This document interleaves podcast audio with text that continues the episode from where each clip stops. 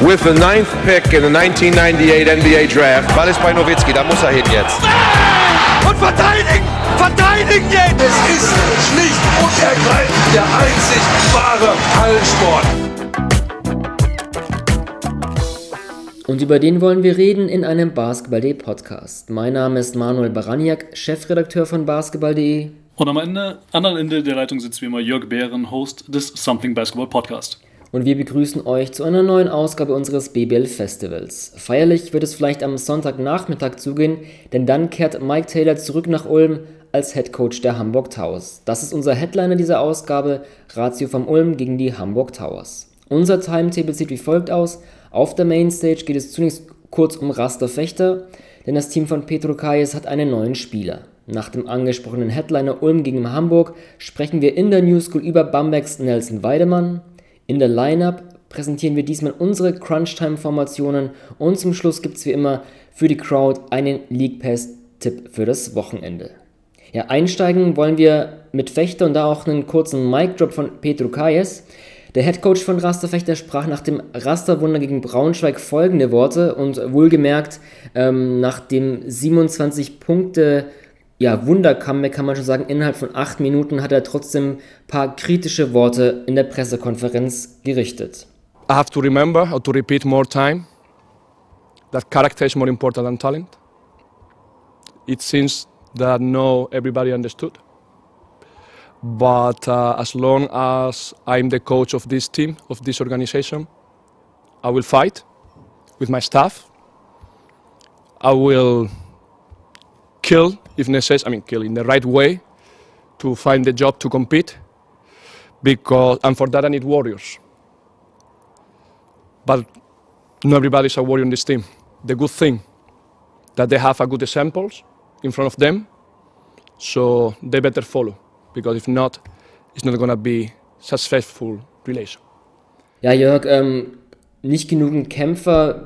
Kannst du dir vorstellen, gegen oder an wen diese Worte gerichtet waren von Petro Kayes? Jein. Ganz klares Jein. Ähm, Anfang der Saison hätte man das sicherlich noch beinahe, beinahe an, an jeden der, der Neuzugänge richten können. Ähm, wo man das Gefühl hat, äh, die, die, Mannschaft ist noch nicht richtig eingespielt, die kennen ihre Rollen noch nicht. Äh, jeder versucht da irgendwie auf seine Art und Weise so ein bisschen das Ding zu richten, ohne ja, dieses Fechter, äh, dieses Fechtersystem richtig verinnerlicht zu haben und, und ohne ähm, ne, halt diesen Spielstil, den, den Kai es da vorlebt oder auch vorgibt, ähm, wirklich anzunehmen. Also das hat sich da sicherlich an den Kollegen Sergi Garcia damals gerichtet.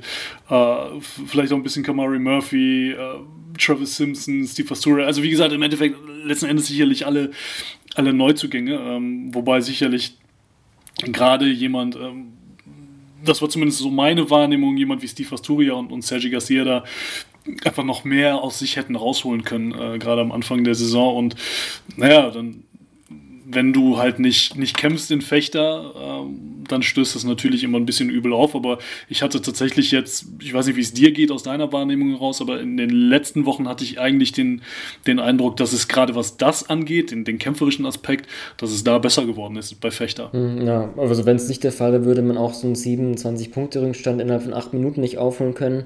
Hm, das Spiel gegen Braunschweig hatte irgendwie, bei einer Auszeit war auch da mal das Mikro, Mikro dann ähm, auf die Bank gerichtet und da hatte ich irgendwie, glaube ich, kam so dieses, so ein What is the problem in Richtung Kamari Murphy, der dann zumindest geantwortet hat, ähm, they wanted more, also Braunschweiger wollen es mehr. Ähm, vielleicht war das an ihn gerichtet. Ich, ich frage mich auch immer, wenn, wenn so ein Coach auf der Pressekonferenz sowas sagt, also das ist, kann ich mir jetzt nicht vorstellen, dass es eigentlich über diesen Weg an die Spieler kommt, weil ich glaube nicht, dass irgendwie die Spieler so die PK wirklich dann mitnehmen, würde ich zumindest mal denken. Ich weiß es nicht, vielleicht ähm, ist dann auch mal so die Frage, okay, was, was bezweckt natürlich ein Coach, wenn er sowas auf der PK sagt, weil würde bestimmt auch was bezwecken wollen. Ähm, aber wie du schon meinst, mein Fechter läuft es ja auch, ich glaube, fünf, fünf Siege in der Liga in, in, der, äh, in Folge. Äh, jetzt auch jüngst in der Champions League in Athen gewonnen, was ja auch ein großes Ausrufezeichen war. Deswegen würde ich da nicht dann mal annehmen, dass es da eigentlich schon recht gut läuft. Ähm, nichtsdestotrotz, vielleicht um dann gleich überzugehen, ähm, Mainstage-Fechter haben einen neuen Spieler, ähm, ist ein Guard, 1,88 Meter groß, Weiß nicht, wie es liegen, Jörg, aber mich hat es so ein bisschen, zumindest wenn ich mir einfach nur die, so die Position, die der ähm, Jordan Davis, so heißt der Spieler, der aus Manresa gekommen ist, bekleidet, schon ein bisschen überrascht, dass Fechter gerade da irgendwie ähm, sich einen Neuzugang holt. Ja, also wenn man bei Fechter ähm, irgendwie über Neuzugänge hätte philosophieren wollen oder ein bisschen drüber nachdenken können, hätte man wahrscheinlich eher gesagt, naja, vielleicht gehst du eher Richtung, Richtung großer Flügel oder dann tatsächlich sogar Richtung, Richtung Low Post, mhm. dass du sagst, ey, du, du, holst da noch ein bisschen Verstärkung raus, weil gerade auf den, den kleinen Positionen habe ich eigentlich den Eindruck, dass sie da natürlich gerade vor allem auch wegen der Achse um Josh Young und äh, Max Leo sind sie da echt wahnsinnig stabil. Dann hast du Wainwright auf der 3 ähm, und, und die anderen kleineren, beziehungsweise alle alles, was Position 1 bis 3 ist, habe ich das Gefühl, die kommen immer besser in Schwung. Deswegen äh, ist das sicherlich verwunderlich. Auf der anderen Seite ist es vielleicht aber auch ein Stück weit einfach eine personelle Absicherung, weil du eben dieses Jahr die Doppelbelastung hast mit BCL und Easy Credit BBL und das eine Konstellation ist, die es vorher in Fechter noch nicht so gab. Und dann macht man aber, muss man natürlich aber auch den, den Umschlag machen und sagen, ey, du holst dir halt noch einen Ami ins Team. Das heißt, in der, in der Champions League muss quasi nochmal einmal einer mehr sitzen, weil du da eben die Homegrown-Regelung hast. Mhm. Ja, also Absicherung vielleicht ganz interessant. Ich hatte jetzt auch ähm, Mittwoch gelesen irgendwie, dass äh, Salgiris Kaunas angeblich an Steve Vosturia interessiert sei. Ähm, das hat der litauische Journalist Donatas Urbanos ähm, getwittert. Laut ihm wolle Fechter natürlich auch Vesturia nicht gehen lassen, weil man ist ja klar, ich denke, offensiv vor allem ist er so als, als Spielmacher vom Flügel somit die wichtigste Personalie, der vielleicht auch, wenn wir jetzt sagen, nee, auf den kleinen Positionen ist Fechter eigentlich jetzt ziemlich gut aufgestellt, der auch mal auf, auf der 4 vielleicht sogar spielen kann und da Playmaking geben kann. Ähm, keine Ahnung, ob, aber ich denke mal nicht, dass es da wirklich jetzt das ein Faktor war, dass da vielleicht ein Abgang unter der Saison geben könnte. Ich hoffe es mal für Fechter nicht, aber ähm, nichtsdestotrotz bin ich auch mal gespannt, wie diese ganzen Rotationen aussehen wird. Klar, Champions League müssen zwei aussetzen, da hat es bis jetzt immer Sergio Garcia meistens getroffen, der glaube ich nur in zwei von bisher sechs Spielen aufgelaufen ist. Ja, da bin ich mal gespannt, wie, wie Fechter das meistern wird. Ähm, ansonsten Jordan Davis kann ich jetzt auch nicht so viel sagen. Ähm, ein bisschen was gesehen. Kommt für mich auch jemand, der wirklich sehr viel Speed und Athletik hat auf den kleinen Positionen, der da vor allem für sich viel kreieren kann. Ähm, wie sehr er da auch jetzt Spielmacher sein kann, das kann ich jetzt auch noch nicht beurteilen. Ähm, das ja, wird auch dann zumal der dann noch die Frage ist, okay, ne, welche Rolle hat Coach Kayes für ihn primär da vorgesehen? Will er, will er von ihm eben den von dir auch schon eingangs erwähnten Einsatz ne, auch ein Stück weit über die Defense haben und der Rest ergibt sich dann von alleine oder sagt er, ich brauche noch einen Ballhändler oder ich, mhm. ich brauche einen klassischen Einser oder ich brauche noch einen Scorer und, und schiebe ihn dann mehr auf die zwei. Ich denke, das wird sich, wird sich zeigen, aber um auch nochmal auf die Geschichte mit, äh, mit Kaunas zurückzukommen, äh, den, den Tweet hatte ich auch gesehen und es gibt dir jetzt unabhängig davon, ob jetzt seine Verpflichtung wirklich eine Reaktion auf diese Kaunas-Spekulation ist oder nicht, aber es gibt dir natürlich auch mehr Möglichkeiten für den Fall, dass du tatsächlich, äh, ich sag mal, in solche Verstrickungen gerätst. Weil du dann auch sagen kannst, weißt du was, Spieler XY, du willst zu einem anderen Verein und du machst uns, entweder du persönlich oder über deinen Agenten meinetwegen Druck, dass du hier raus willst, dann können wir auch ganz einfach sagen, weißt du was, wir haben eh immer einen zu viel, hm. ey, wir setzen dich auf die Bank. So, ganz einfach. Und okay, dann, dann kassierst du hier zwar Kohle und, und musst dafür nichts tun, aber äh, dann, dann tust du uns nicht weh, weil wir sind nicht auf dich angewiesen. Wir sind nicht darauf angewiesen, dass du Woche, jede, jede Woche oder zweimal die Woche 20, 25 Minuten gehst, ja, weil wir dich eigentlich brauchen, aber du bist total unmotiviert und wir haben ne, und, und wir kriegen das dann irgendwie nicht kompensiert. Also ich glaube, dass du da dementsprechend dann als Club wiederum, äh, wie gesagt, falls du tatsächlich in, in so eine, das ist dann die wirtschaftliche Seite des Basketballs, falls du tatsächlich in solche äh, Verstrickungen gerätst, dass du dann einfach ein ganz anderes Druckmittel als, als Club auch hast. Mhm, ja. Ja. Ansonsten ganz interessant, dass Sarunas Jasikevicius, der Headcoach von Salgiris, ja irgendwie anscheinend doch gerne in die BBL guckt. Also ein Thomas Walkup von Ludwigsburg, ein Marius Grigonis von ähm, Berlin, die sind alle dahin gewechselt. Ich weiß gar nicht, ob, ob Aaron White, ob der ähm, davor in Bonn war oder ob da eine Station Nee, der hatte zwischendurch noch einen Zwischenstopp okay. in, ich glaube, er war in, oh, schlag mich tot, ich glaube, irgendwo in Spanien, meine ich, okay. er gewesen. Ja, aber fand er schon ein Auge auf die BBL zu werfen, ähm, zu Recht. Ja, vielleicht das ganz kurz nur zu Fechte, da wollen wir jetzt auch gar nicht zu sehr vielleicht ins Detail gehen, weil wir auch Fechter in unserem letzten Headliner hatten. Ähm, da haben wir das Spiel gegen Braunschweig. Ich glaube, das war ein ganz guter, ganz guter Tipp, ähm, was den Haben wir gut gemacht. Haben wir gut gemacht, auf jeden Fall. Mal gucken, ob wir jetzt auch ähm, ja, in, in, dieser Ausgabe richtig liegen. Ähm, apropos Neuzugang auf den Guard-Positionen, passt vielleicht ganz gut, denn ich habe es angesprochen, Headliner ist Ulm gegen Hamburg und die Towers haben ja auch nachverpflichtet auf der 1. Jorge Gutierrez ist jetzt ähm, seit kurzem ja, am Start in der Hansestadt, hat gegen Göttingen sein Debüt gegeben. Ähm, Jörg, ich denke mal, vor allem für einen anderen wird es ein besonderes Spiel werden, und zwar für Mike Taylor, der ja, ja, ja. nach Ulm zurückkehrt. Nach, nach Ulm zurückkehrt, nach äh, vielen, vielen Jahren, äh, von 2003 bis 2011 in Ulm Coach gewesen, mit den Spatzen seiner Zeit den Erstligaaufstieg parat gemacht. Äh, ja, legendäre Zeiten, legendäre Spiele in der Kuhberghalle. Ähm, und das wird sicherlich für, für beide Seiten einfach ein, ein wahnsinnig ja, wahnsinnig spannendes äh, Wiedersehen letzten Endes. Ähm, und ja, du hast es auch angesprochen, äh, ne? Hamburg jetzt mit Verstärkung auf den, auf den kleinen Positionen äh, wo man auch schon wieder ein bisschen drüber spekulieren konnte, hey, ist das jetzt, schiebst du da jetzt einen erfahrenen Spieler dem so jungen, und wir haben ihn ja auch ein Stück weit porträtiert, äh, aufstrebenden Justus Hollatz vor, oder sagst du, ja, ey, das ist auf der einen Seite eine Absicherung, auf der anderen Seite ist das auch einfach nochmal jemand, an dem Justus sich orientieren kann. Ähm, so oder so wird das auf jeden Fall eine, eine ganz spannende Partie gegen Ulm. Hm, ja, also ich finde es vielleicht ganz kurz noch interessant, du hast schon angesprochen, Mike Taylor ja damals mit Ulm in der Kubeck-Halle gespielt, hat er nie dann in der Ratio Marine. Es war, glaube ich, 2011 der Sommer, wo er dann gehen musste. Kurz danach wurde ja die Ratio vom Arena eingeweiht, also es ist auch so ein bisschen rückwärts war, aber so eine Halle, okay, die, da ja, da stand ich ja gar nicht an der Seitenlinie, ist jetzt ein bisschen anders. Also ich hatte auch mal ähm, ganz kurz dazu zu dem Programm des Haus, äh, hatten wir vielleicht auch schon ein bisschen dass es ein spannendes, spannendes Projekt ist und ich fand damals auch so ein bisschen, als ich mal mit Mike Taylor und, und Marvin Mulleby gesprochen hatte, habe ich auch so ein bisschen zumindest von meiner Position aus den Vergleich gezogen, okay, Ulm, Hamburg, so ein junges Team, das dann auch relativ früh den Aufstieg ähm, meistert, eine Fanbase, wenn du auch guckst, immer die, die Ratio vom Arena oder jetzt die edeloptics.de Arena immer ausverkauft, Taylor als Coach, aber ähm, die fanden beide so, der Vergleich insofern auch gar nicht passen und meinten beide unabhängig voneinander eigentlich so, als wenn man so ein Vorbild nimmt, dann ist es eher so Alba Berlin, was natürlich jetzt irgendwie, wenn man so sportlich guckt, erstmal so eine große Hausnummer ist, aber auch allein einfach von den Standardgegebenheiten vielleicht auf lange Sicht auch ähm, Sinn ergibt. Ähm, das nur kurz als Einschub. Mhm. Ja, ja, also es kann, also gerade wenn du den, den Jugendbereich ähm, dir anschaust, wo halt auch die Towers herkommen, ähm, macht der Vergleich tatsächlich, ja, vielleicht tatsächlich ein bisschen mehr Sinn, weil du auch ein riesengroßes Einzugsgebiet hast. Ne? Du hast ja, äh, du hast die Towers, du hast die Ristwedel da oben, dann hast du die ganzen, die ganzen Jugendteams, äh, hier Hitfeld Sharks und wie sie alle heißen. Ähm, also da ist echt guter Nährboden für, für Basketballer. Ne? Ja. Und ansonsten ja, kam mir auch jetzt kurz die Meldung, dass die jetzt gegen Bayern im April dann auch in die Barclaycard Arena ziehen werden und auch ähm, ja, eine Halle spielen, die jetzt auch so mit der Mercedes-Benz Arena fast mithalten kann, was, was ähm, die Größe betrifft. Mhm, ansonsten, lass uns gerne wieder aufs Sportliche kommen. Du hast schon angeschnitten, Gutierrez, ähm, ja, so ein bisschen Justus Hollatz, Heiko Fahrzeug natürlich auch ganz interessant, wie jetzt so ein bisschen diese Guard-Rotation anders verlaufen wird. Also vielleicht erstmal so Einstand Gutierrez gegen Göttingen. Wie, wie hat dir der neue gefallen bei den Towers?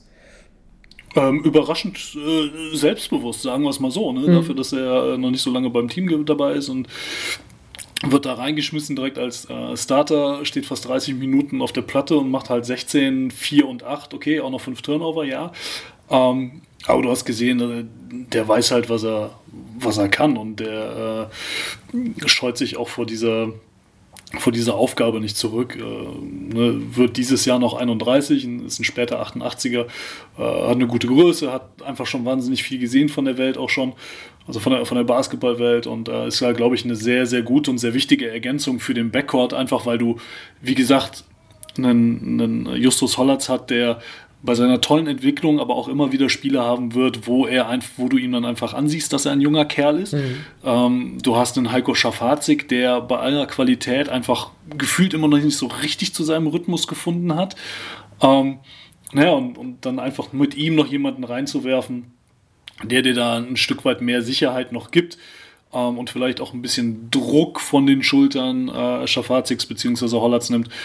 Ähm, kann natürlich auf gar keinen Fall schaden. Und äh, ja, wie gesagt, also das, das erste Spiel fand ich echt, echt erfrischend, erfrischend gut von ihm. Hm, ja, also man hat gleich am Anfang schon ein bisschen übernommen, ist doch jetzt übertrieben, aber schon so gezeigt, was er alles kann. Ich glaube, in der ersten, im ersten Angriff gleich ähm, gegen ähm, Kian Anderson so den Ball im Post, hat er zwar nicht getroffen, aber eine gute Bewegung, dann danach Pick and Roll mit Prinzip B gespielt und ein schöner, schöner Bodenpass, wenig spielte der Dreier aus dem Handoff, also da gleich am Anfang gezeigt, was halt vor allem offensiv ähm, so ein bisschen ja, da für ein Arsenal, für, für Möglichkeiten hat, weil da fehlt vielleicht auch bei den Towers wirklich die, so ein bisschen die Durchschlagskraft, finde ich, auf den Guard-Positionen. Also du, ja, hast du schon angesprochen, bei, bei Heiko, da fällt der Dreier vor allem nicht so ich als dann auch, ähm, als dann auch bekannt war, dass Kalidux gehen muss, mich so auch gefragt, okay, wenn jetzt so ein, ein Einser kommt, vielleicht kann man dann auch Justus Holler zweite die Minuten geben, aber ähm, Heiko Schaffazzi vielleicht eher auf die zwei setzen. Vielleicht kann man ihn so, wenn man ihm ein bisschen mehr Ball abseits einsetzt, wieder ein bisschen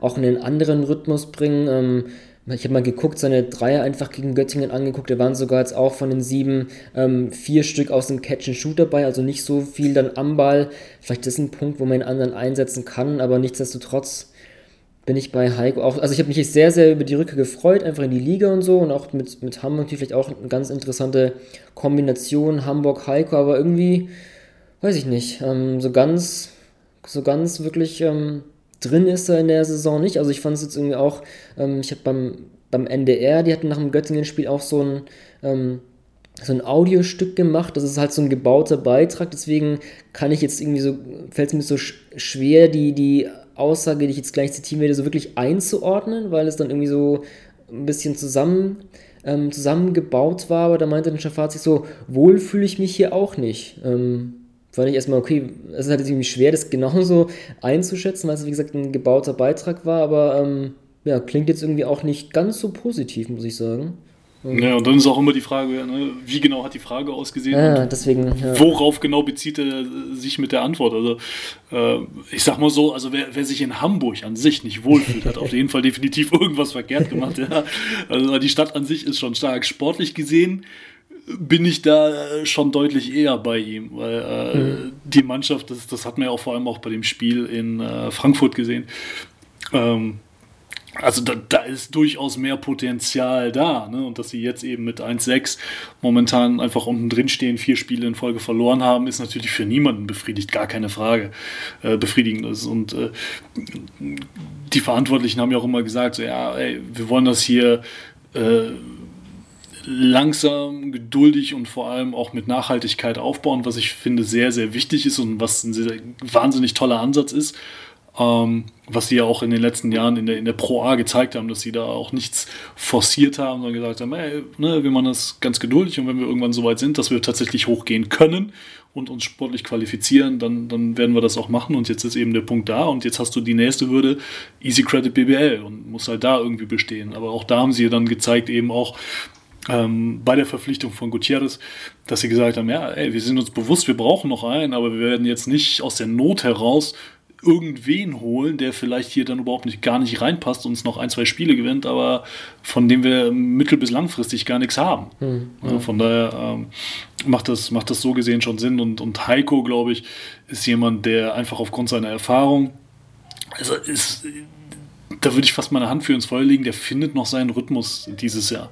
Und gerade eben auch durch, durch das, was du angesprochen hast, dass du jetzt eben auch mal die Möglichkeit hast, ihn ein bisschen eher Off-Ball zu spielen, dass du ihn tatsächlich mehr als Schützen einsetzen kannst, weil heiß laufen kann der Typ immer noch. Und das Ding ist halt nur, du weißt momentan überhaupt nicht wann. Mhm. Und das musst du halt als Gegenspieler oder als gegnerischer Coach immer respektieren und du musst das auf dem, auf dem Scouting Report haben, weil mhm. ansonsten kommt der Tag halt früher als später, dass der dir irgendwann seine vier, fünf, sechs Dinger um die Ohren knallt.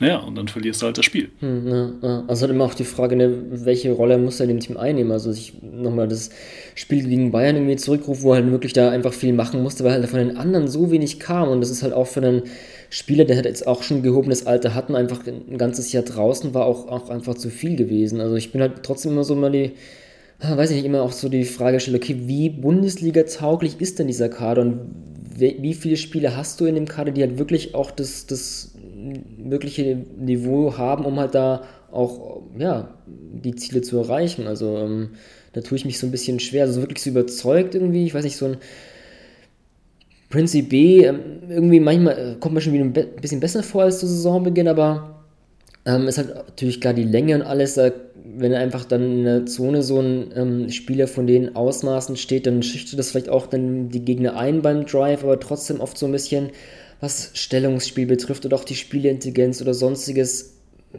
überzeugt er mich nicht so. So ein Marshall Paul würde ich annehmen, dass der schon so eingeplant war, dass er vielleicht so ein bisschen der, zumindest ähm, was jetzt einfach so der Offensiv-Output betrifft, dass vielleicht so der Leader sein soll, aber der überzeugt mich auch nicht. Also da habe ich bei, muss ich schon zugeben, bei Towers irgendwie schon bei einigen Spielern so ein bisschen Fragezeichen, wie, wie, der, wie der wirklich dann, ja, diese, die, diese Klasse halten soll, wo ich dann auch mal so, mir auch mal, mal so gezwittert habe, okay, ähm, Umfrage, welche der folgenden Teams denn die, die das Maximum von vier Nachverpflichtungen am, am ehesten ähm, erreichen. Ich hatte, glaube ich, als Vorschläge Ludwigsburg, weil die, die gern nachverpflichten. weil die es immer, weil immer sind. genau, Gießen, Hamburg und anderes Team angegeben. Ich glaube, Ludwigsburg hatte dann sogar, also es ist jetzt nicht repräsentativ, wenn ich jetzt eine persönliche Twitter-Umfrage stelle, aber trotzdem fand ich ganz interessant. Ich glaube, Hamburg kam danach.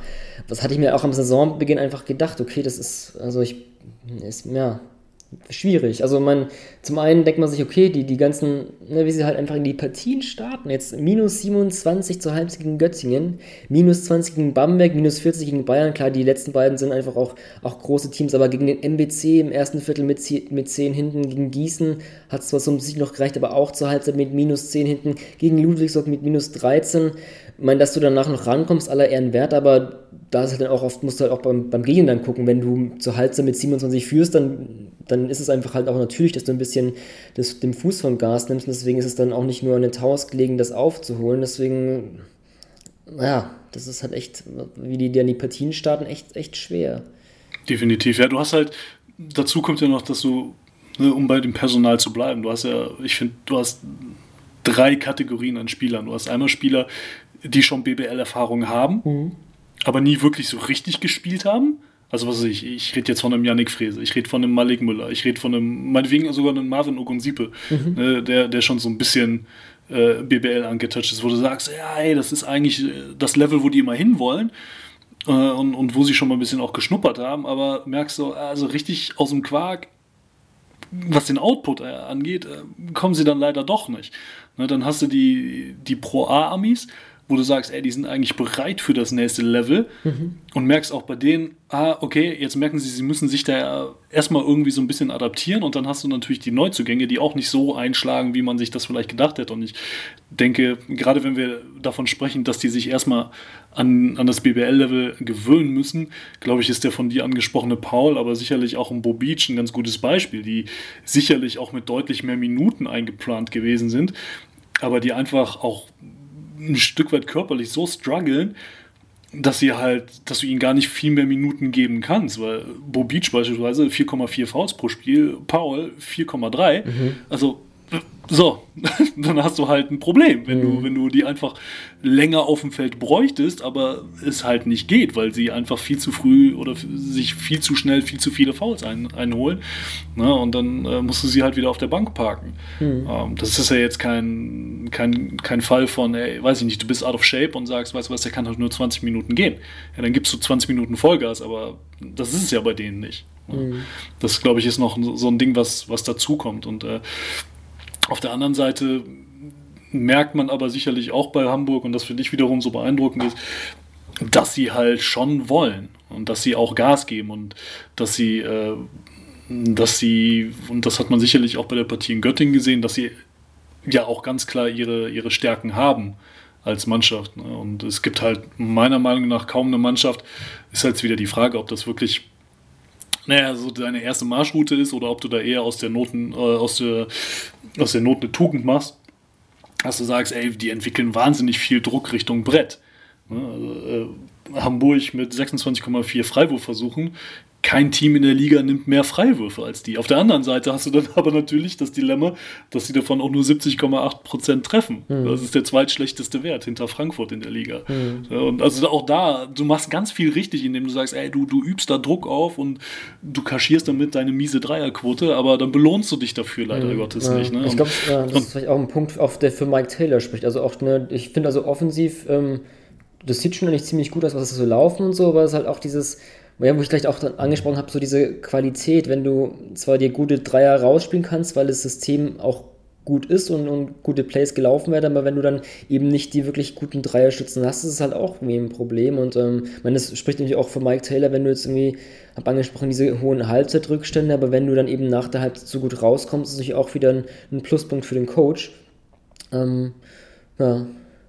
Ja, also, also Ingame-Coaching, äh, da wir uns, glaube ich, bei bei Taylor keine Sorgen machen. Ja, das ist halt auch also so, der, so, so, bitter dann auch das ne, mit dem gegen Götzingen, dann der, wo Gutierrez da auf die Außenlinie tritt, aber das, man konnte schon sehen, dass eigentlich ein gutes Play ist, so erster Einwürfer, der ist immer gefährlich, bekommt nach dem ja. Hand auf den Ball, zieht gut zum Korb und tritt halt leider auf die Linie und man hat schon auf der, in der Ecke gesehen, dass dann irgendwie der, der Bigman so einen Flare-Screen stellen wollte für, für ähm, ich glaube Franke war es, der dann irgendwie in die Ecke gelaufen wäre für den Dreier, das ist, ja, sieht aus nach einem sehr guten Play aus, aber das, das kommt dann auch dann auch ein bisschen das Pech dazu. Also da, da keinen Vorwurf, man so oft aus, austreten, das passiert einfach schnell und ähm, ja. Ähm, ansonsten, Jörg, Hamburg, willst du noch irgendwas ansprechen, was dir aufgefallen ist, oder wollen wir gleich ähm, Nee, lass uns, lass uns ruhig zu Ulm gehen, weil die haben ja ein ähnliches Problem, zumindest was, was ihre Dreierquote angeht. Ist ja auch nicht äh, das, das unbedingt Gelbe vom Ei. Wir haben es gerade schon gesagt, mit bei Hamburg 26,1 Prozent äh, schlechtester Wert der Liga und Ulm auch wenn man da zumindest so, ne, wenn, wenn du dir auf der, die Papierform anschaust, wo du sagst, ey, das sind eigentlich ein paar gute Jungs dabei, die, die von außen schmeißen können. Äh, 31,4 Prozent äh, ist auch nicht, auch nicht wahnsinnig viel besser. Äh, 15, 15 bester oder eher drittschlechtester Wert der Liga. Mhm. Ja. ja. das stimmt. Also auch wenn man jetzt immer so die Offensivrating ähm, so anguckt, ich glaube, das Ulm auf Platz 15 Hamburg war, glaube ich, ähm, auf Platz 17, also sogar letzter mit Abstand. Ähm, da, da hapert so ein bisschen in der Offensive, wo man auch vielleicht ein bisschen sich, ja, nicht gedacht hätte, dass es da irgendwie hapern sollte, weil eigentlich mit, ja, so ein Soran Dragic, ähm, der hat natürlich eine große Qualität mit seinem Zug zum Korb. Du hast gerade angesprochen, so dieser, dieser Faktor, was für Arten von Spielern haben wir und da eigentlich hat Ulm sich ja eigentlich ganz interessant verpflichtet, nämlich mit sehr, sehr vielen Spielern, die die BBL kennen. Derek Willis, der von Götzingen kam, Seth Henricks, der aus Fechter kam, ähm, Andy Obst kam zurück, Patrick Heckmann zum Beispiel. Ähm, aber irgendwie bei diesen BBL-Neuzugängen, also Obst nehme ich mal aus, der gefällt mir sehr gut. Aber so bei dem Rest habe ich mich schon gefragt, okay, sind die jetzt wirklich schon in, im System angekommen? Also mir scheint es irgendwie nicht so der Fall zu sein, ähm, woran es auch immer liegt. Also, ähm, ja, weiß ich nicht. Ja, da bin ich bei dir, wobei ich noch finde, von den drei angesprochenen Heckmann, Willis und Hinrys äh, macht Willis mhm. noch, zumindest auf mich, den besten mhm, Eindruck. Ja, gehe ich mit, ja. Definitiv. Also im Eurocup, ja. glaube ich, vor allem auch, auch gute Spiele am Anfang gezeigt und ähm, der hat ja auch, ja, kommt mir so vor, dass er wirklich auch ja, eine große Bandbreite wirklich hat, wie er so ein Spiel beeinflussen kann, vor allem offensiv. Ähm, hat mir hier am Anfang ganz gut gefallen. War jetzt, glaube ich, ich weiß nicht, ähm, dürfte ich denke mal, dass er ich glaube, im Finger verletzt im, im letzten BBL-Spiel, hat auch im Eurocup jetzt gegen, gegen Patras im Auswärtsspiel hat er aussetzen müssen. Ich würde mal nicht annehmen, das sah jetzt irgendwie, als er da irgendwie so getaped wurde bei BBL-Spiel jetzt nicht so schlimm aus, ob er jetzt wieder mitwirken kann. Ähm, aber da gebe ich dir recht, der Willis gefällt mir von den drei genannten dann eigentlich mit am besten. Ja, ja absolut. Ja, und äh, du hast, dann hast du irgendwie einen, einen Grant Jarrett, der äh, da am Brett ackert wie ein Wahnsinniger, aber der, der kriegt auch irgendwie gefühlt zu wenig Entlastung, mhm. leider Gottes.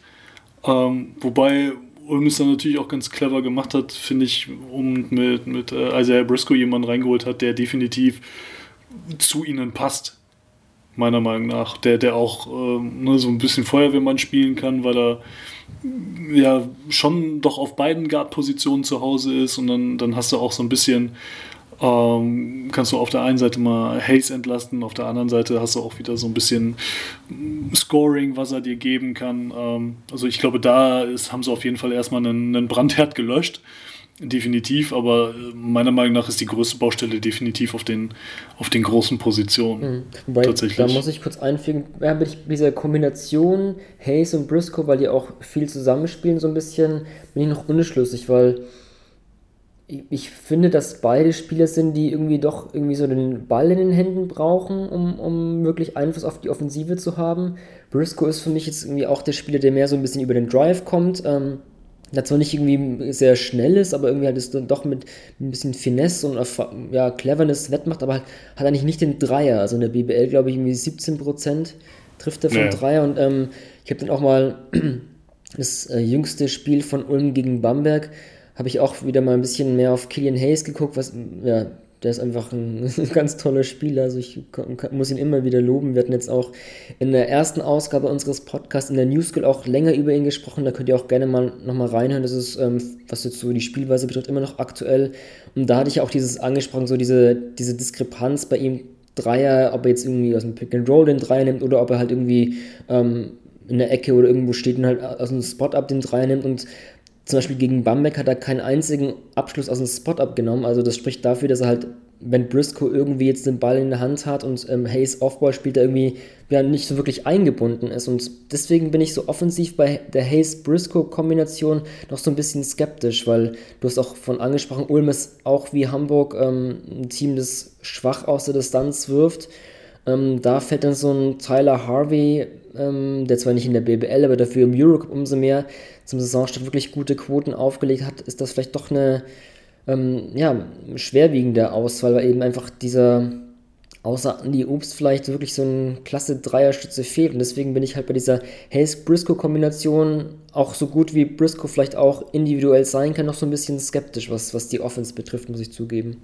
Ja, das stimmt. Na gut, oder du musst halt dann tatsächlich, na, wenn du so über dieses viel zitierte Drive and Kick dann kommst, und, ne, dass du dann halt eben von außen eher nicht darauf gehst, eher den Wurf zu nehmen, sondern tatsächlich das Closeout einfach nochmal wieder mit, mit, dem Dribbling zu attackieren. Mhm. Ne, wobei du dann natürlich, klar, das steht in jedem Scouting Report drin, ey, die schmeißen halt von außen nicht wirklich gut, ey, dann brauchst du auch nicht so super aggressiv rauszugehen. Mhm. Ne, und solange du dann eben nicht vielleicht auch ein bisschen streaky äh, mal ein paar Dinger von draußen reinlötest, dann strahlst du halt zu wenig Gefahr aus ne, auf, den, auf die gegnerische Defense. Also, ja. äh, aber was das angeht, finde ich, macht äh, tatsächlich, und da sind wir wieder bei Hayes, ähm, hat er sich sicherlich mit am besten entwickelt, äh, genauso diese, diese gute Balance zu finden zwischen hey, Attacke übers Dribbling und dann tatsächlich mal den, den Wurf zu nehmen. Auch das, das fand ich äh, bei dem Spiel jetzt in Patras äh, und konnte man es auch sehr, sehr gut sehen, wo er auch ein paar Mal dann echt das Brett attackiert hat mhm. und eben weil er die Größe hat,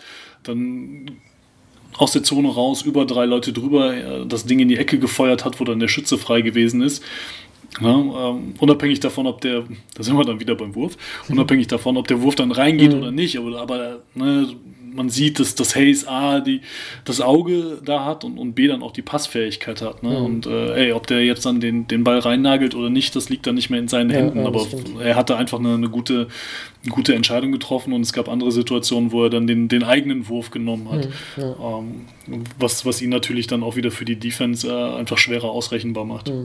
ich finde bei ihm auch so, wie diese diese Geschwindigkeit rausnehmen, auch schon bei, wenn er schon den Ball aufgenommen hat beim Drive in der Continuation, dann nimmt er noch so ganz schnell so die Geschwindigkeit raus und dann irgendwie der, auch häufiger schon gesehen, dann der verteidigende Big Man, der dann irgendwie halt abgesunken ist, da ist noch so eine Rückwärtsbewegung und denkt halt, okay, der geht jetzt zum Brett und dann kann ich den Wurf da contesten, aber dann nimmt er nochmal so die Geschwindigkeit raus und dann ist der, ist der, der Große dann irgendwie halt schon eine Rückwärtsbewegung, ist dann gar nicht so sehr der Spieler, der da wirklich den Wurf erschweren kann. Also da so ein ungeheim, ungemein starkes Gefühl einfach, so, so schnell in, in, in der schon Ball aufgenommen, Continuation, da noch irgendwie so mit, mit Richtungswechsel, auch wenn er mal hochspringt und dann noch trotzdem ganz bewusst, wie er dann die, die, die Lob-Anspiele spielt. Also das ist echt, also begeistert mich immer mehr. Also für mich eigentlich auch so mit der interessanteste Spieler einfach. Also muss man, glaube ich, einfach durch sein 18-jähriges Talent auch gar nicht ähm, haben glaube ich, vor der Saison schon aufstellen können, dass er einfach mit einer der interessanten Spiele ist, die man einfach mal angucken kann, auch wenn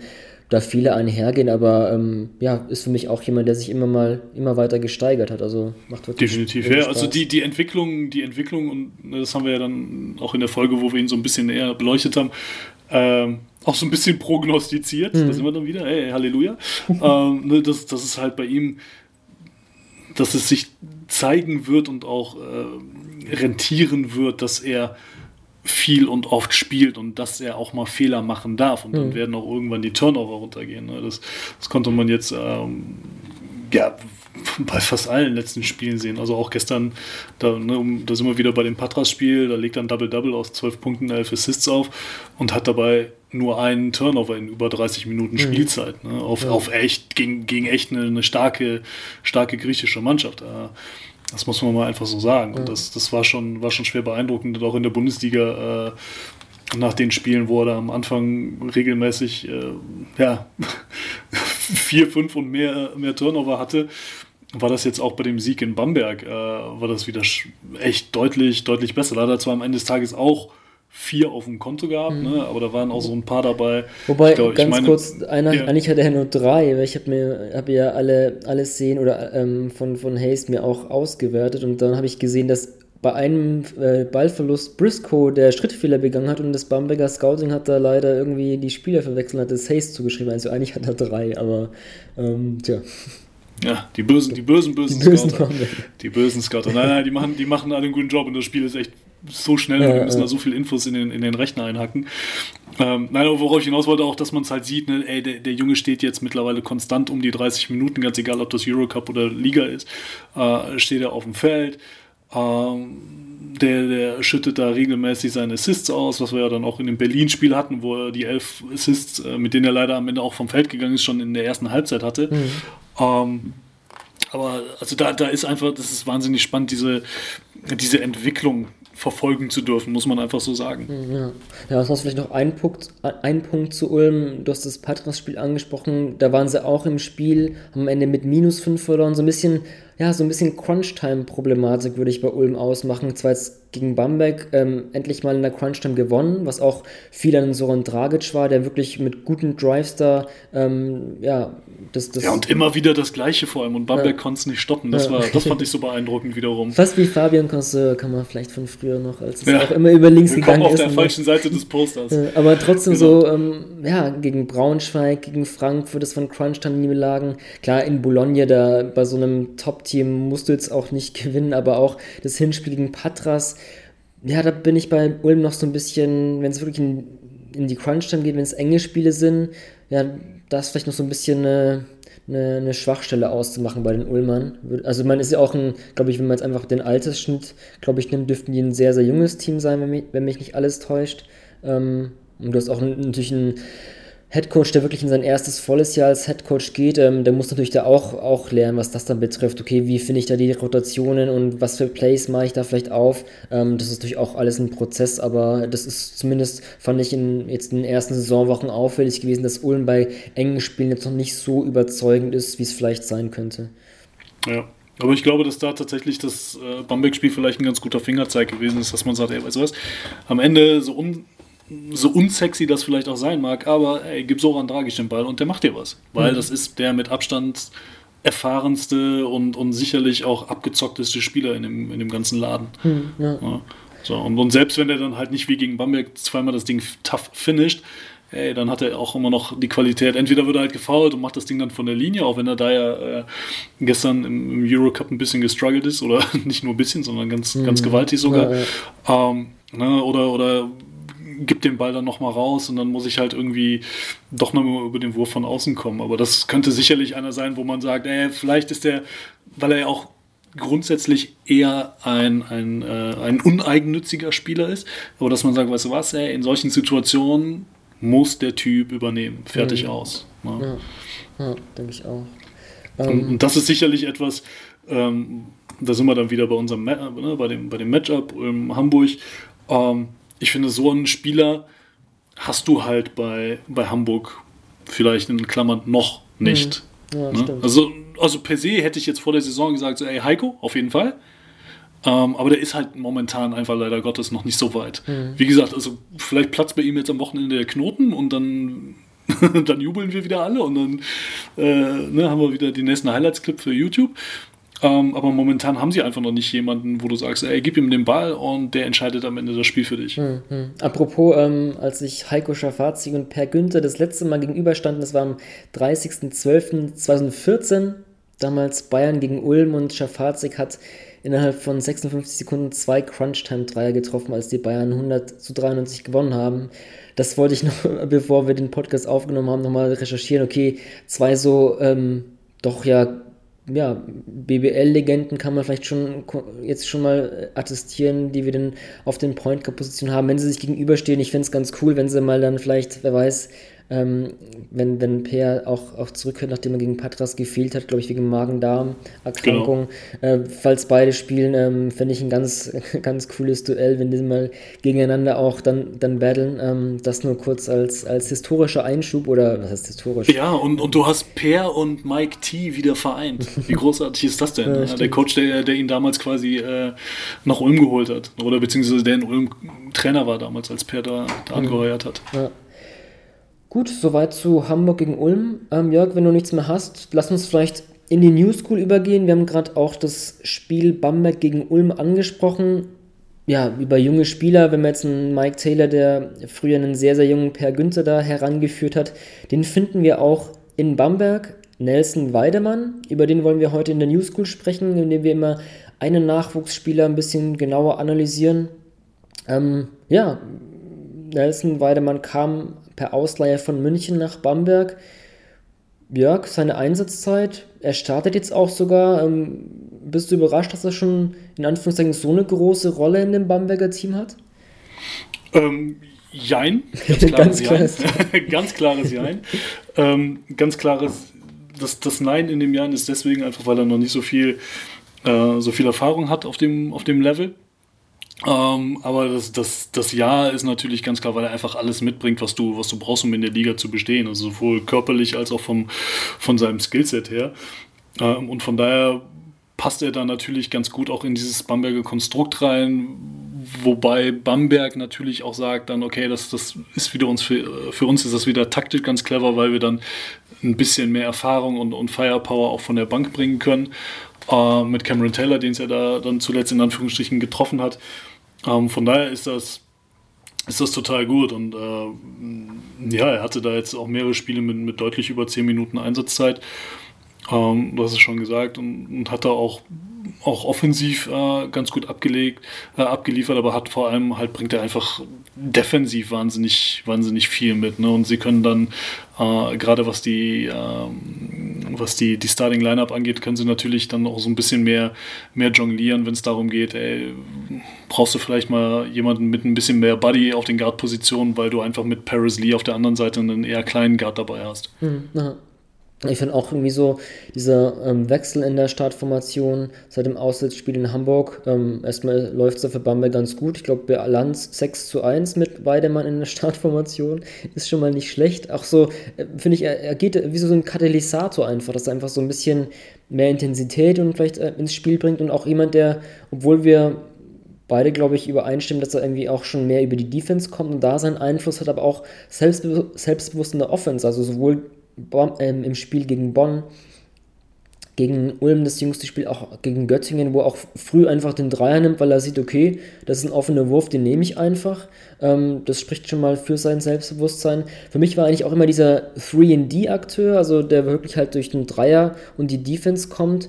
Wobei irgendwie in den letzten Jahren, als ich mal so ein bisschen die Statistiken geguckt hatte, sei es jetzt irgendwie Liga-Wettbewerbe, als auch die, die U-Meisterschaften da gar nicht mehr so ähm, treffsicher war, wie ich es eigentlich von irgendwie so früher im Kopf hatte.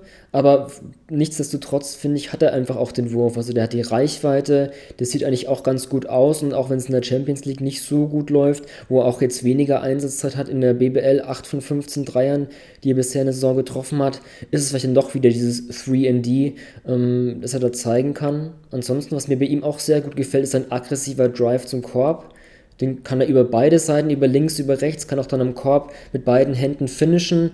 Da fand ich bei ihm auch früher so ein bisschen so eine Schwachstelle, was so das Finishing am Ring, am Ring betrifft. Dass er da, ja, wenn das auch ein bisschen Kontakt ist, dass er da nicht so gut abschließt. Aber das finde ich bisher nicht auch ganz gut bei ihm. Ähm, hat auch ja, so, und, und der ja. wird auch immer besser dabei, dann sogar noch, wenn er halt merkt, okay, ich, da kommt zu viel Hilfe oder vielleicht sogar zwei Leute, ähm, dass er dann mittlerweile immer ein besseres Auge dafür bekommt, dann dementsprechend auch den Durchstecker noch an den richtigen Mann zu bringen. Hm, ja, ja, stimmt, hatte ich auch so eine, glaube ich, gegen Ulm war es auch, wo er über links gezogen ist, bis tief runter zur Baseline. Dann kam, glaube ich, genau Christian Senkfall über die Baseline, hat er gut gefunden, den Durchstecker auch so diese, so ein Handwechsel in der Luft, wo dann auch, wenn er schon in der Luft ist und du dann als Verteidiger nicht weißt, okay, geht er jetzt über rechts, über die links, hat er eben auch dann so ein bisschen Hangtime und die Athletik, um da wirklich kurz vor dem Abschluss zu entscheiden, wie lege ich ihn jetzt rein und auch diese Schnelligkeit, was ich bei ihm gesehen habe, so Pick and Roll, ähm, einen Seitwärts-Dribbling, dann ganz schnell der Antritt und kommt da wirklich gut am Gegenspieler vorbei. Ähm, also da hat er wirklich auch, auch sehr, sehr gute körperliche Voraussetzungen einfach, sei es offensiv mit Speed da zu attackieren, als auch defensiv ähm, einen Einser oder einen gegnerischen Zweier aufzunehmen. Ähm, da hat er nicht einen ganz, ganz guten, ja, ganz gute körperliche Voraussetzungen, um in der BBL auch zu bestehen.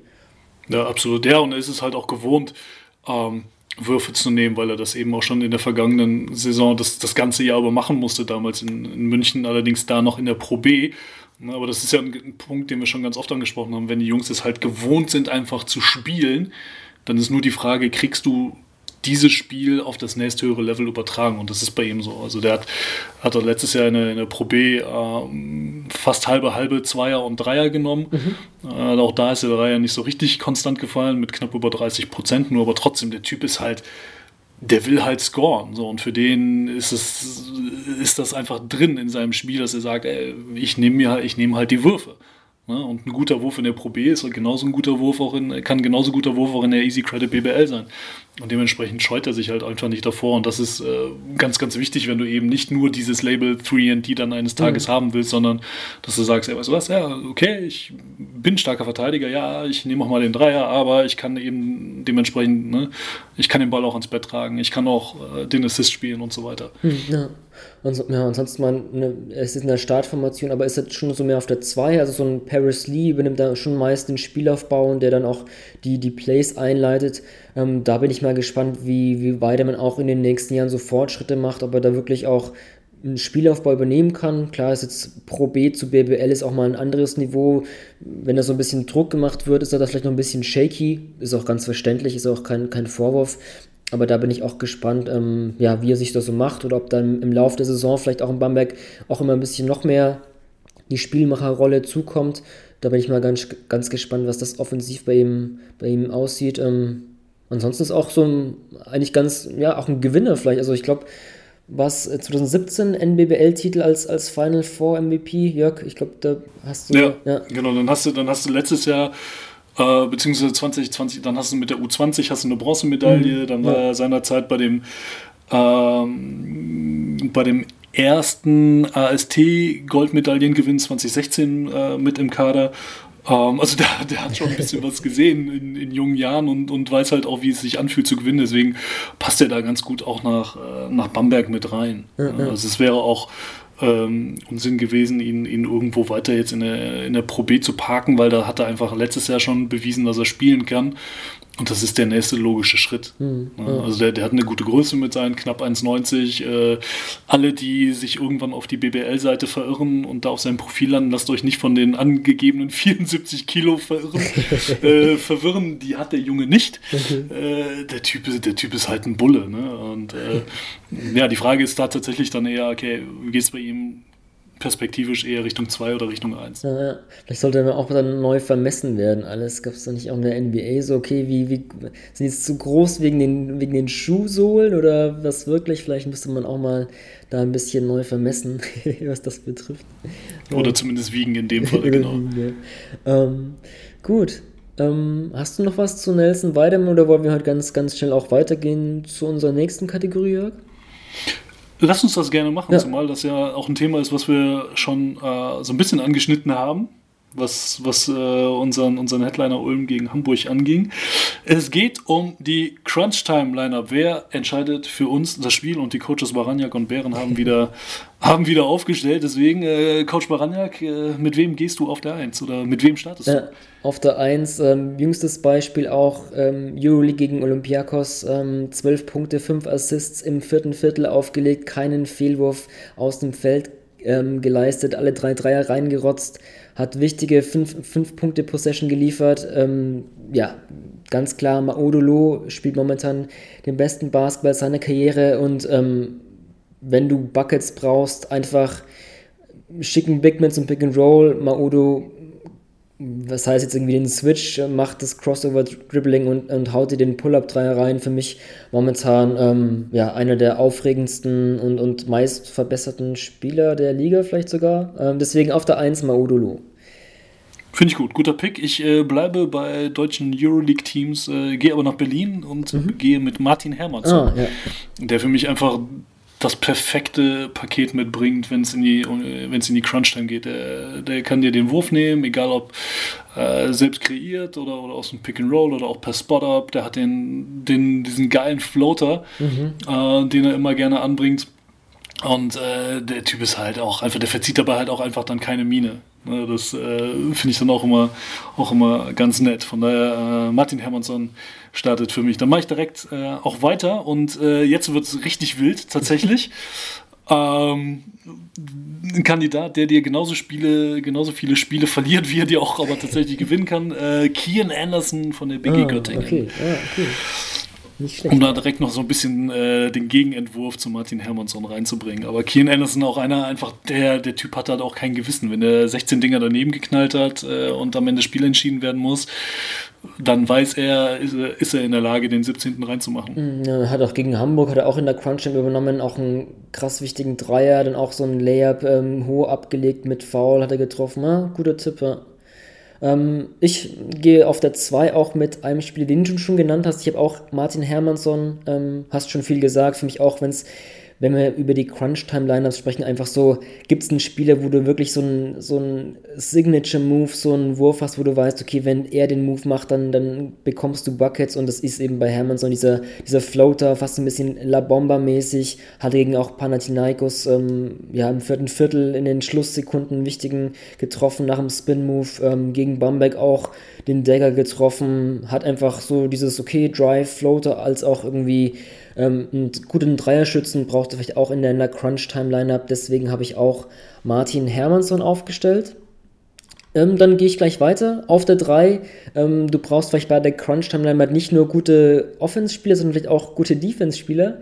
Deswegen habe ich jemanden, der beides kann. Qantas Robertson ist vielleicht. Oh, beste Grüße nach Oldenburg.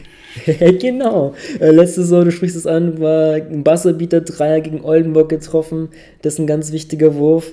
Ansonsten halt auch jemand, der jetzt nicht so der designierte Dreierschütze ist, aber der halt einfach die Eier hat, um bei wenn er vorher vier verfehlt hat, trotzdem den letzten zu treffen. Das war gegen Hamburg der Fall. Wie gesagt, 0 von 4 stand er da bei der Dreier-Ausbeute und hat er trotzdem den Dagger-Dreier in der Overtime getroffen, bei 18 Sekunden auf der Uhr.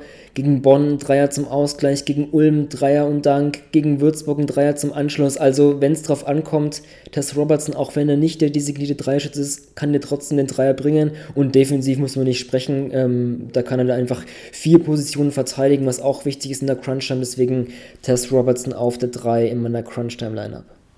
Finde ich gut, finde ich gut. Äh, honorable Mention quasi, was, was meine okay. Starting 5 hier angeht. Äh, aber ich gehe dann mit dem anderen Ende äh, tatsächlich, weil wir es angesprochen haben, Frankfurt gegen Oldenburg. Ich bin bei Oldenburg mhm, und bin bei äh, logischerweise Ricky Paulding, den du äh, einfach immer auf dem Schirm musst. Der Typ kann 35 Minuten einfach mal nicht auftauchen äh, und ist für mich so die personifizierte Geduld auf dem Feld. Äh, dieses klassische, ey, let the game come to you und wenn die Crunch Time kommt und Ricky wird gebraucht, dann ist er da und dann liefert er auch ab, auch wenn er vorher äh, im Gegensatz zu Kian Anderson vielleicht nicht äh, 0 von 16 gegangen ist, sondern irgendwie auch äh, vielleicht gar keinen Wurf hat nehmen müssen äh, oder es sich einfach nicht ergeben hat, aber wenn es drauf ankommt, dann, weil er auch einfach so einen wahnsinnig schnellen Release hat, mhm. ähm, das schon das ist schon ganz große Kunst. Ja, gut, ich glaube, wir haben alle so einen Wurf gegen Ulm da in Erinnerung. Ähm, das ist auch ein großer, großer Moment.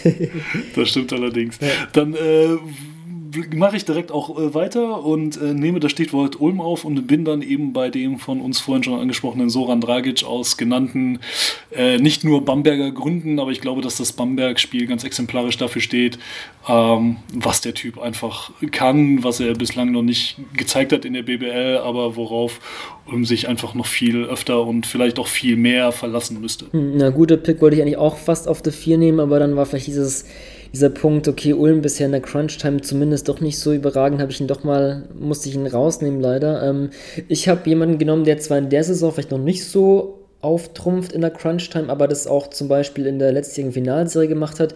Wladimir Lucic, wir hatten es auch in, glaube der vergangenen Ausgabe, die Lineup aus den unangenehmsten Gegenspielern. Und äh, das, da haben wir auch, glaube ich, beide Lucic aufgestellt und deswegen finde ich ihn auch halt in der Crunch-Time. Also ist ja halt jemand, der keine Angst hat, der auch, auch wenn die feindliche Atmosphäre in der Halle herrscht, da ähm, dem es nichts ausmacht und der eben auch sowohl in der Offense dir wichtige Punkte geben kann, als auch allem, vor allem in der Defense jemand, der auch mal den gegnerischen Aufbauspieler an die Kette nehmen kann und bei so einer Spezialaufgabe in der Crunch-Time, wenn es darum geht, einen wichtigen Wurf zu verhindern, ist vielleicht auch Wladimir Lucic ein ganz guter Kandidat. Deswegen habe ich ihn mal auf die 4 gepackt. Ähm, dann schließe ich meine Lineup ganz schnell ab. Ähm, ich wollte auch eigentlich sogar erst klein gehen und Lucic auf die 5 und Dragic auch mit reinnehmen. Dann dachte ich, okay, das ist vielleicht ein bisschen zu klein. Dann nehme ich trotzdem nochmal einen Bayern-Spieler. Ich habe jetzt drei in meinem Team, ist ein bisschen viel, aber ähm, Danilo Bartel. Ähm, wenn du mal einfach Buckets am Brett brauchst, ähm, Danilo Bartel ist einer der besten Low-Post-Spieler. Ähm, ist vielleicht auch jemand, der dann auch, weiß ich nicht, wenn es dann in der Crunch-Time darum geht, in, von Pick and Roll zu switchen in der Verteidigung, kann man das mit, mit ihm, glaube ich, ähm, ohne Bedenken tun. Finals MVP 2018 ähm, hat auch mit den Bayern natürlich auch gezeigt, dass er bei großen Spielen bestehen kann durch die Meisterschaften. Deswegen komplementiert, komplementiert komplettiert er, so ist es richtig, meine Crunch-Time-Line-Up. Finde ich gut. Äh, Props an, an Danilo. Ich gehe trotzdem bei mir auf der 5 mit Scott Atherton. Ah, okay. Tatsächlich. Mhm. Äh, so ein bisschen Unsung Hero in, äh, in Braunschweig. Aber wie man so schön sagt, fundamentally sound, äh, weiß, was er machen muss, kannst du auch an beiden Enden ähm, ja, das, das Feld ist einfach, äh, kannst dich drauf verlassen und äh, zur Not, wenn, wenn du halt mal aus Braunschweiger Sicht äh, die Buckets brauchst, dann schmeißt du das Ding halt in den Low Post und das, das sieht nicht immer sexy aus, das ist nicht immer super spektakulär, aber der hat halt einfach aus dem Low Post heraus so wahnsinnig viele Möglichkeiten und Bewegungen und äh, hm. ja, ja, gibt dir dann dementsprechend die Punkte, die du haben, ja. haben musst. Ja, ja um, um, den Kreis dann am Anfang zu schließen, das, das, das kam ja irgendwie beim Spiel gegen Fechter viel zu selten, dass die da einfach, ne, die, da, da lief es gar nicht, warum die da einfach nicht öfter über Atherton gegangen sind. Ich weiß, ich hatte jetzt nicht so viele Abschlüsse, aber wenn, dann waren die auch eher so ein bisschen ähm, ja nicht aus dem Play, sondern ein bisschen spontan. Da hätten, glaube ich, die Braunschweiger öfter Atherton suchen müssen in der Crunch-Time. Ähm, ja, so viel dazu. Ja, nimmst ja. das Tempo raus und sagst hier, äh, es ist egal, es ist nicht schön, äh, aber es gibt uns die Punkte, die ja. wir brauchen, um den, den Run äh, irgendwie ein bisschen, bisschen einzudämmen. Ja. Gut, das ist unsere Crunch-Time-Line-Up an euch da draußen. Die Frage, ähm, ja, wie sieht die bei euch aus? Welche fünf Jungs würdet ihr, würdet ihr aufs Parkett stecken, wenn es darum geht, ähm, wichtigen Wurf zu treffen oder eine Führung zu verteidigen, je nachdem, wie sehen eure Crunch-Time-Lineups aus? Ähm, Jörg, zum Abschluss, weiß nicht, ob wir auch äh, große Crunch-Time-Aktionen am kommenden Wochenende sehen werden, aber gibt es ein bestimmtes Spiel, ein bestimmtes Team, das du jetzt für die Crowd so als, als League Pass-Tipp ähm, an, an die Hand reichen willst? Was hast du? Ähm, ich denke, dass wir da mit dem Ulm-Hamburg-Ding am Sonntag natürlich ganz gut unterwegs sind, aber Basketball findet ja auch schon am Samstag statt. Äh, und da würde ich tatsächlich, äh, ja, so, so, ein bisschen, ja, so, so, ein kleiner BBL-Klassiker Berlin gegen Oldenburg, Samstagabend, 18 Uhr. Äh, das, wird, das wird auch ganz groß. Mhm, ja. Ähm, ich gehe an den Sonntag, ähm, hab mal Bayreuth gegen Bonn. Klingt vielleicht auf den ersten Blick nicht ganz so sexy, aber Bayreuth finde ich jetzt durch die Rückkehr von Annie Seifert und auch die Nachverpflichtung von Nate Lennart wieder viel, viel besser. Bei Bonn bin ich einfach mal gespannt. Ähm, auch eines der großen Achterbahnteams in der Champions League können sie eigentlich immer überzeugen. In der BBL läuft es eigentlich, ja, komischerweise nicht ganz so gut, aber.